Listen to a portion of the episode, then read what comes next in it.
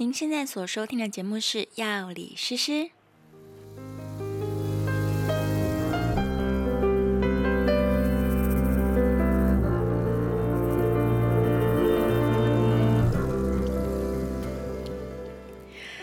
大家好，欢迎再次来到《药理诗诗》的频道。今天我们要来聊的主题呢，是关于睡眠障碍。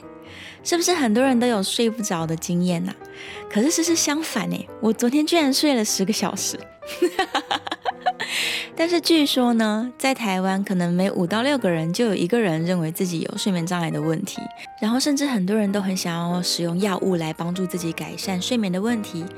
但是啊，诗诗的频道秉持着我们尽量不要依赖药物的这样子观念，所以我今天并没有打算在节目当中跟大家介绍这个安眠药它们的分类啊、使用方式等等。所以我们这集不讲药品，因为嗯，其实大部分的这些所谓的安眠药哦，他们或是助眠剂，大部分都是。管制用药，然后他们的副作用很多，可能依赖性很高啊，或者是您任意的把它停掉，就会产生反弹性失眠问题等等啊。所以，如果你真的要使用药物来帮助你睡觉的话，那我会比较建议你在医生的帮助之下来好好的去使用它，然后自己也不要非常就是任性的说，我想要多吃一点，或者是我不要吃了，就随意的使用这样，因为就像我刚刚说的。这些安眠药它其实都比较严肃一点，希望大家可以严肃的对待它。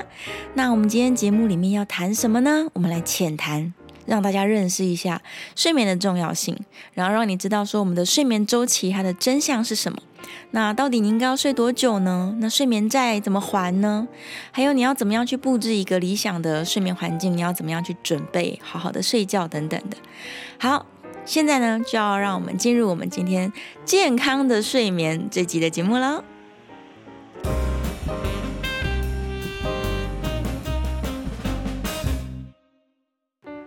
好，首先呢，我们要认知到一件事情，就是睡眠对于人类的大脑来说是非常非常非常重要的事情，因为很重要，所以我刚刚用了三个重要。我们的大脑呢，其实是利用我们妥善的睡眠的时间来重新开机哦。它会重新去整理你一整天所接收到的所有讯息，然后把它们分类啊、盘点，放到该储存的地方去储存好。所以，好好的睡觉，其实对于你的大脑来说是一个就是重开机跟充电的过程。所以，如果你要维持人类生命的话，你必须要很认真的去对待睡觉这件事情。然后科学家其实做过很长时间不睡觉的这些实验，然后甚至也列入监视世界纪录。但是科学家很快就发现说，不睡觉对于健康的危害实在是太大了，所以后来他们就停止在做类似的实验，然后也不再让这件事情可以被列入世界纪录当中，免得变相的鼓励大家就是一直都不睡觉，挑战不睡觉等等。虽然也是还是有人很想要这么做了，但是你们知道吗？其实，在这些不睡觉实验当中发现啊，你只要很长的一段时间不睡觉，这个人他就慢慢的不能够控制自己的情绪了，他就开始产生一些焦虑啊、忧郁啊这些的心理上面的问题，然后再来就是思考、学习跟记忆的能力非常非常明显的降低了，而且他精神几乎是不能够集中的，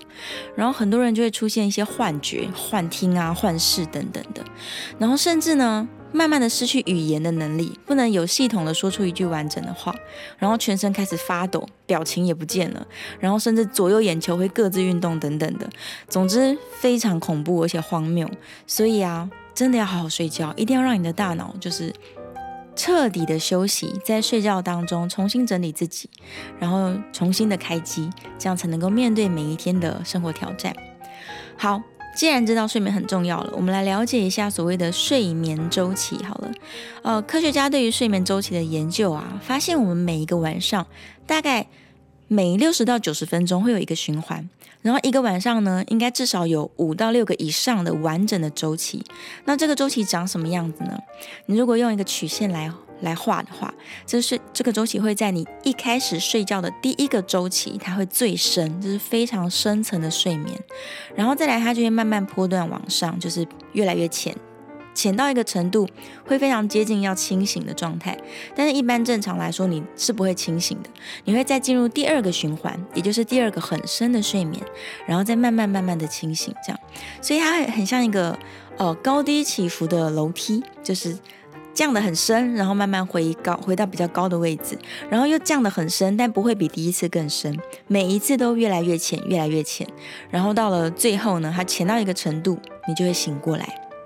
那我想一定很多听众朋友都有听过这个非快速动眼期跟快速动眼期，在每一个循环，就是这个。九十分钟的睡眠循环当中，一开始这个很深的状态就叫做非快速动眼期，然后后面越来越浅之后呢，就是快速动眼期，又叫做 REM 睡眠。那通常有做梦的状态都是在后面比较浅的这个浅层睡眠的时候发生的。所以其实啊，因为你看啊，每个晚上可能会有五个以上的完整睡眠周期，所以理论上来说，如果你都有做梦的话，你每个循环都有做梦的话，你一个晚上可能会有五。五个、六个以上的梦境，所以如果对于自己的梦境就是很很容易记得的人，你可能会经常性的觉得说，哇，我这个晚上应该至少做了三个以上的梦吧。像诗诗本人就是这样，所以我就会记得说，哦，第一个梦怎么样，第二个梦怎么样，然后就会觉得睡觉蛮有趣的。然后做梦这件事情，其实，在我们的这个睡觉的研究当中，其实也是很好的事情诶，因为做梦可以让你的大脑非常有效的舒压，然后也可以帮你就是排解掉一些你日常生活当中的这些不愉快。但是有时候压力太大，好像就会做噩梦。好了，关于梦境这件事情，我们之后再找一集来好好的聊一聊好了。我自己本人也是对于这个梦境非常好奇，而且很有兴趣的人。而且梦境是可以控制的，梦境是彩色的。好，我们这个留到下一集，就是我们下次来聊做梦的时候，再好好的跟大家分享。OK，睡眠的周期我们已经了解了之后啊，你就发现其实不是睡越久越好哦，因为你越后面的就是。第六个、第七个以后的睡眠周期，它都很浅了，它已经没有像第一个周期一样这么深了，所以你睡得更多，并不会让你呃得到更充分的休息，甚至很多人是越睡会越累哦。所以理想的睡眠呢，大概平均来说六到七个小时就够了啦，就已经非常充分了。然后科学家认为过少也不好，过多也不好，都是都是会比较疲乏、比较累的。但是啊，也是有人真的他每天只需要睡四到五个小时。所以，关于要睡觉睡多久，这个并没有标准答案，这个每个人是不太一样的，是个体差异很大。所以，你应该也是要了解一下自己，然后不用强迫自己说，我明明睡可能五个小时，我就会起床，然后我硬要逼自己睡到七到八小时，这样这是不需要的了。因为每个人有自己的生理时钟，所以只要你觉得我真的都睡饱了，我每天都是可能五六个小时我就睡饱了，那这就是最适合你的睡眠的长度了。好，聊到这边，我们稍微休息一下。下个阶段，我们来聊一下怎么样判断你到底有没有睡眠障碍。再来呢，所谓的睡眠债到底是什么？那它要怎么还呢？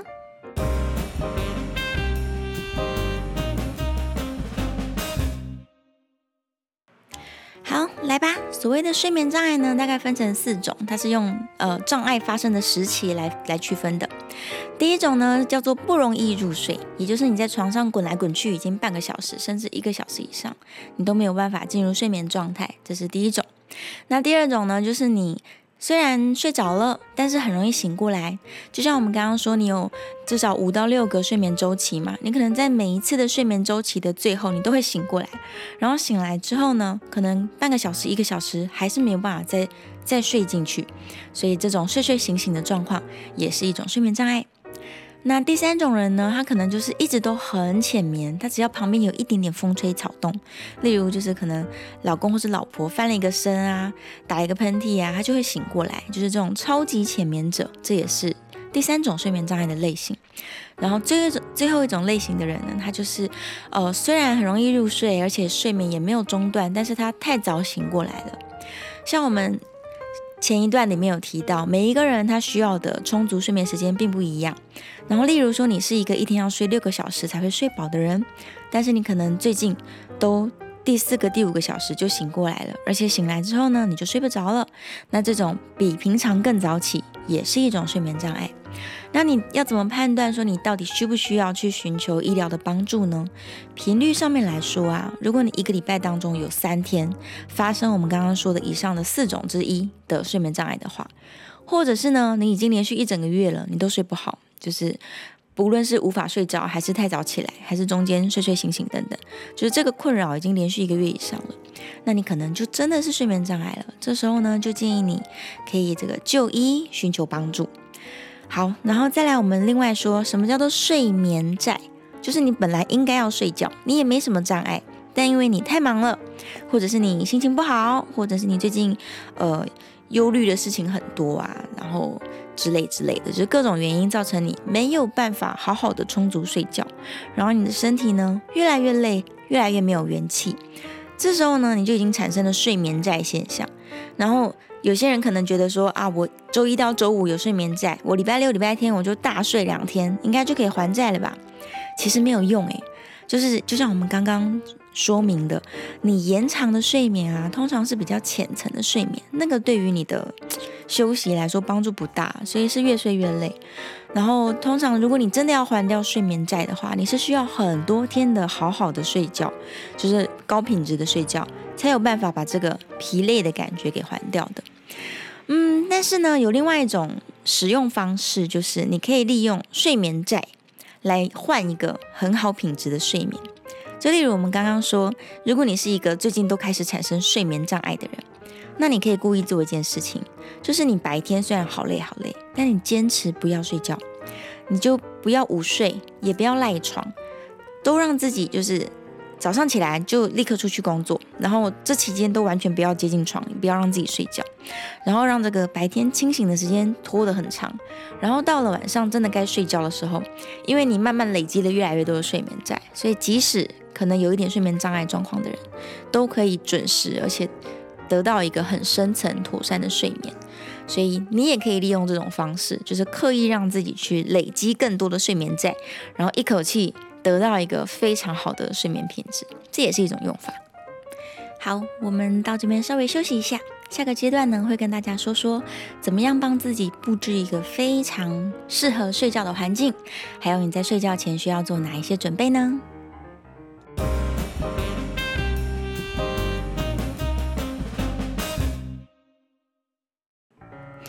来，关于睡眠环境的布置啊，这件事情其实科学家是做过很多大量的研究的。首先，第一件事情呢，就是你的床啊，它必须只用来睡觉。就就算你的房间是个小套房好了，你也尽量不要让自己在床上做一大堆事情，因为这样子床的连接就会没有办法只连接睡觉，它会连接到其他太多的琐事。所以，第一个，如果你是睡不着觉的人，那建议你就是在你滚来滚去的时候，你干脆不要在床上待着了，你就起床来做点其他的事情。然后平常呢，你也尽量不要在床上看书啊、看电视、吃东西啊等等的。虽然我知道有很多人都有这种习惯啦，就是你觉得床上就是你的世界，你可以一整天都不离开床这样。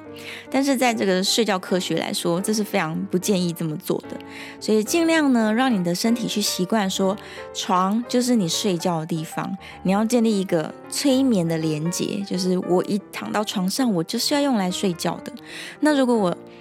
啊，好了，床还有另外一个功能，就是可能大家这个男女朋友感情很好，或是男男或者女女朋友感情很好，你们需要在床上进行该进行的事情。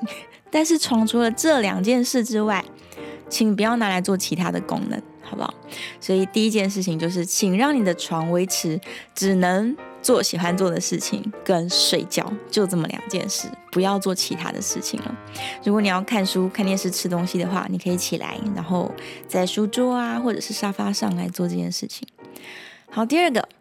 睡觉的房间，你必须要是完全的没有光线的伤害，没有光，无光是很重要的。如果你的窗户很多的话，那可能最好你要用遮光良好的窗帘把这个窗户遮蔽起来。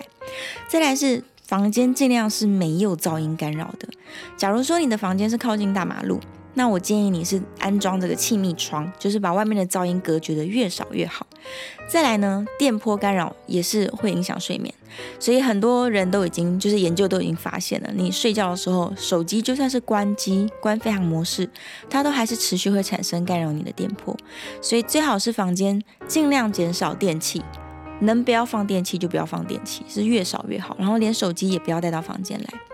为什么这么说？是因为呢，人类的大脑啊，我们在演化的过程当中，并不是一直都像现代一样，就是没有什么野兽会来吃你。我们在以前住在森林、大自然当中的时候，我们的大脑被训练的是。随时要维持一个警觉的状态，所以任何的光线、噪音这些小小的干扰，它都会让你的大脑是没有办法真的放松跟休息的哦。它只要有听到噪音来了，它是会警醒，就会有一部分的大脑是维持警醒，以避免你被毒蛇猛兽攻击或者野兽把你吃掉这样。所以即使到了现代，我们的大脑还是维持这个状态。那你就一定要帮他去创造一个真的没有光线、没有噪音、没有任何电波去干扰，甚至比较极端的做法是，有一些电器上面在待机状态，不是会有一些小红光、小蓝光吗？比较极端的做法是，你连这些就是会发出小小的光线的东西，你都用贴纸把它贴起来。其实可以试试看，试试自己本身也实验过。如果我让我的房间黑到一个程度的时候，记得连夜灯都不要开哦。房间黑到一个程度的时候，你就会发现你的眼睛非常厉害，连那种门缝当中非常微弱的光线你都看得到。对呀，所以可见我们的大脑它真的是极度敏感的，关于所有的光线、噪音跟这些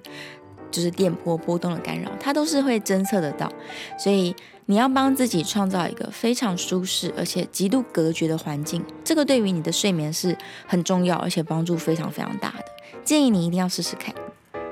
好，我这段讲太长了，所以我们稍微再休息一下。下个阶段回来呢，我们再来聊聊睡前的准备，还有一些心理因素。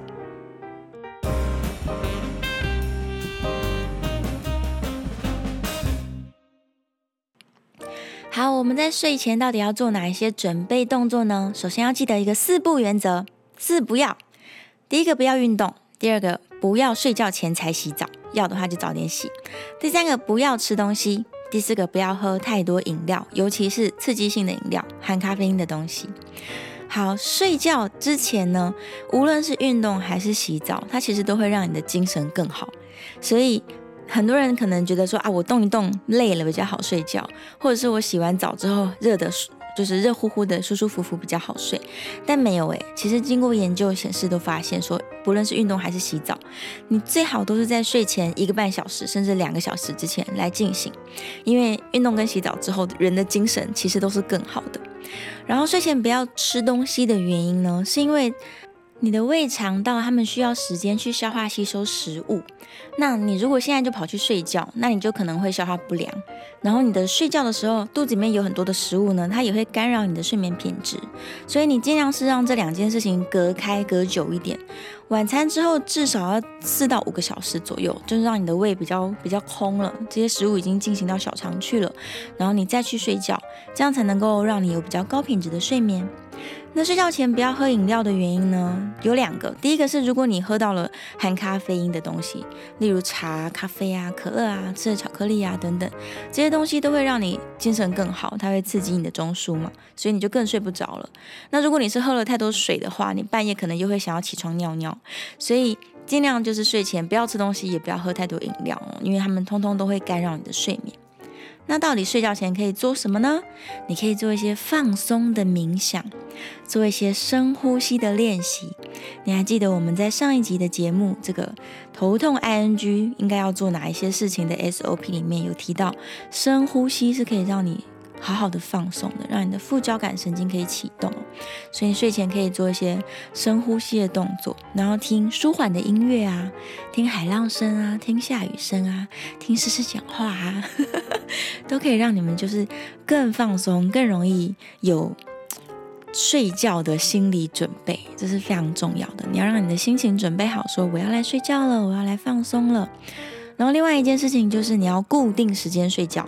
因为我们的大脑。是很喜欢习惯的，他喜欢固定的时间，在固定的地方睡固定的长度，所以你要让自己培养一个睡眠习惯，让你的生理时钟很规律。所以时间到了，我们的现在的 iPhone 都可以去定那个睡觉的提醒嘛。时间到了，你就提醒自己说啊，我要准备来睡觉喽，然后就赶快就是把心情准备好，然后到你的床上来，然后躺下，你就可以好好的睡觉，这样。那有另外一个心理因素，就是很多人他其实是因为压力太大，他可能平常工作都很高压，或者是呢他的情绪起伏很大，就是他心情不好啊，他心情太开心啊等等，就是情绪起伏就是忽高忽低的，然后或者是呢，他的大脑一直都在过度运转状态，就是他同时要烦恼好多好多好多事情，所以因为这些原因，你一直没有办法放松，所以你就没办法入眠。那像这种人的话，舒压就是你最重要的功课了。你不舒压，你都永远都睡不好。我们在下一段的内容当中呢，会提供你们一个这个呃，现在是在心理治疗上面也蛮常在使用的一种舒压的方式，它叫做 RAIN，R-A-I-N。然后大家可以自己试试看，是不是能够帮助你呢来舒压，然后排解一些负面的情绪哦。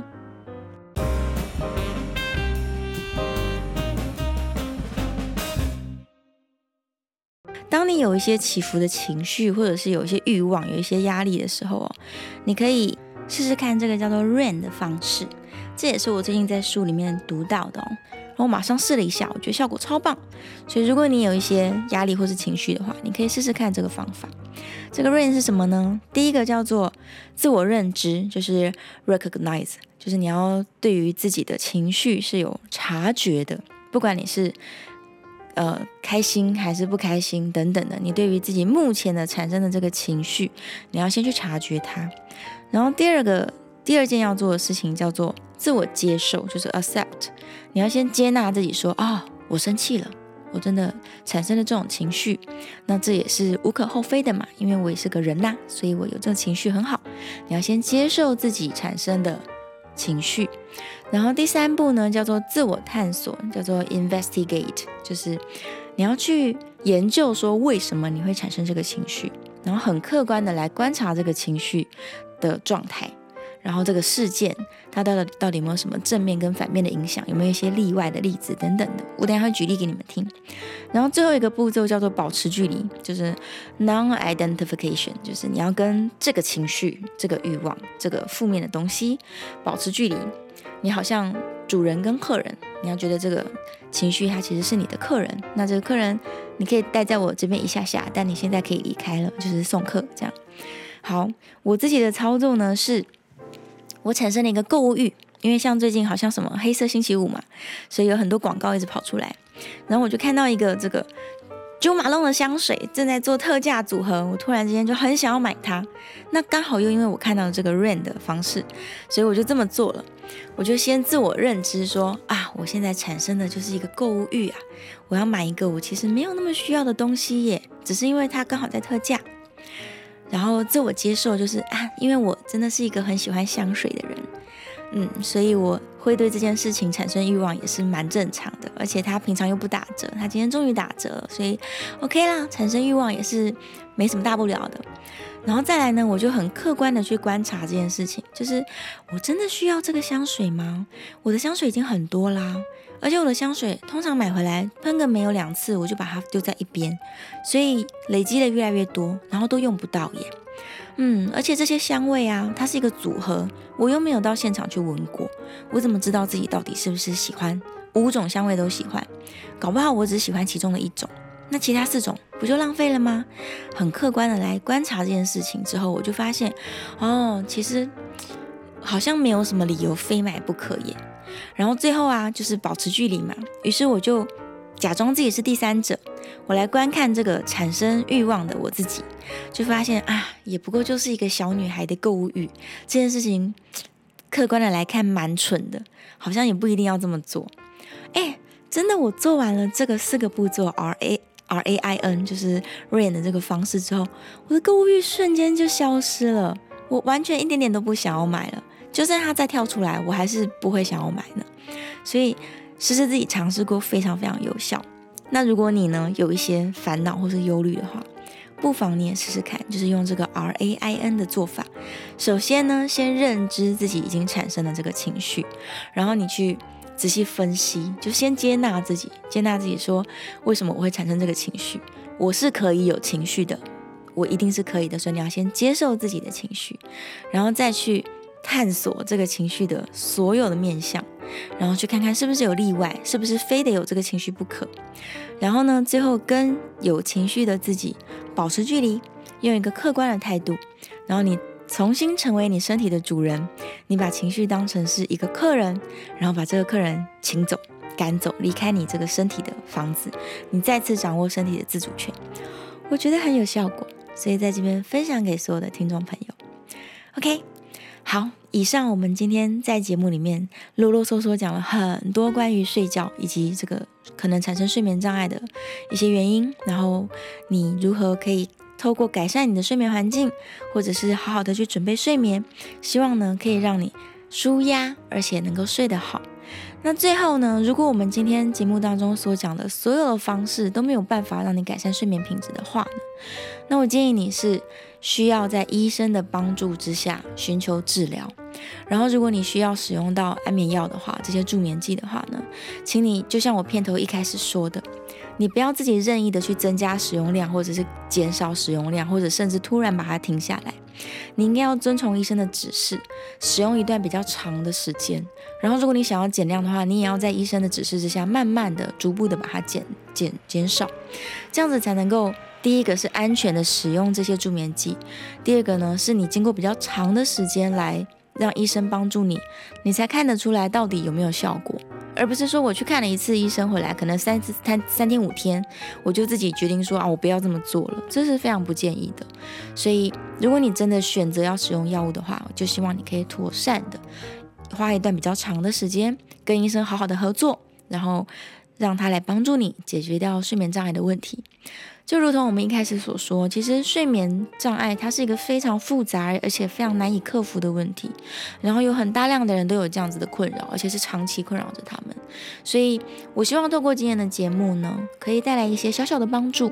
那也希望呢，大家可以，如果你真的需要医生帮助的话，或者是心理咨商师帮助的话，就花比较长的时间，然后好好的信赖他们，让他们来妥善的帮助你，来改善这个睡眠障碍的问题哦。好，以上就是是我们今天的节目。如果你喜欢我们的节目内容的话呢，我要先谢谢你听到了节目的最后。那我非常非常希望呢，你可以在我们的这个节目当中留下评价，或者是你可以到诗诗的 IG 或者是我的 Facebook 来回馈一些你听完节目之后的想法给我，因为你们所有的回应呢，都会让诗诗更有动力，可以继续做出更好的节目来。然后我们在上一集的节目。当中不是做了一个五分钟冥想嘛？那我有朋友私信给我说，哎，诗诗，你要不要干脆录一整集，就是这种放松冥想的的一整集的节目？然后他很想要，就是用这个比较长的时间的的。冥想来帮助他睡觉，我想说也不错啦。所以，呃，诗诗这几天如果有空的话呢，我会来录一个比较长时间，可能十五分钟的，单纯就只有放松的呼吸，然后以及我们这个适合放松的音乐，这样一整集的节目，来提供给需要的朋友来使用看看。如果呢，诗诗的这个放松练习可以帮助你睡着的话，啊，那就太棒了，就可以帮助到很多人了。好，再次感谢你今天的聆听，希望呢，我们可以在下一集的节目当中再次见到你喽。晚安，拜拜。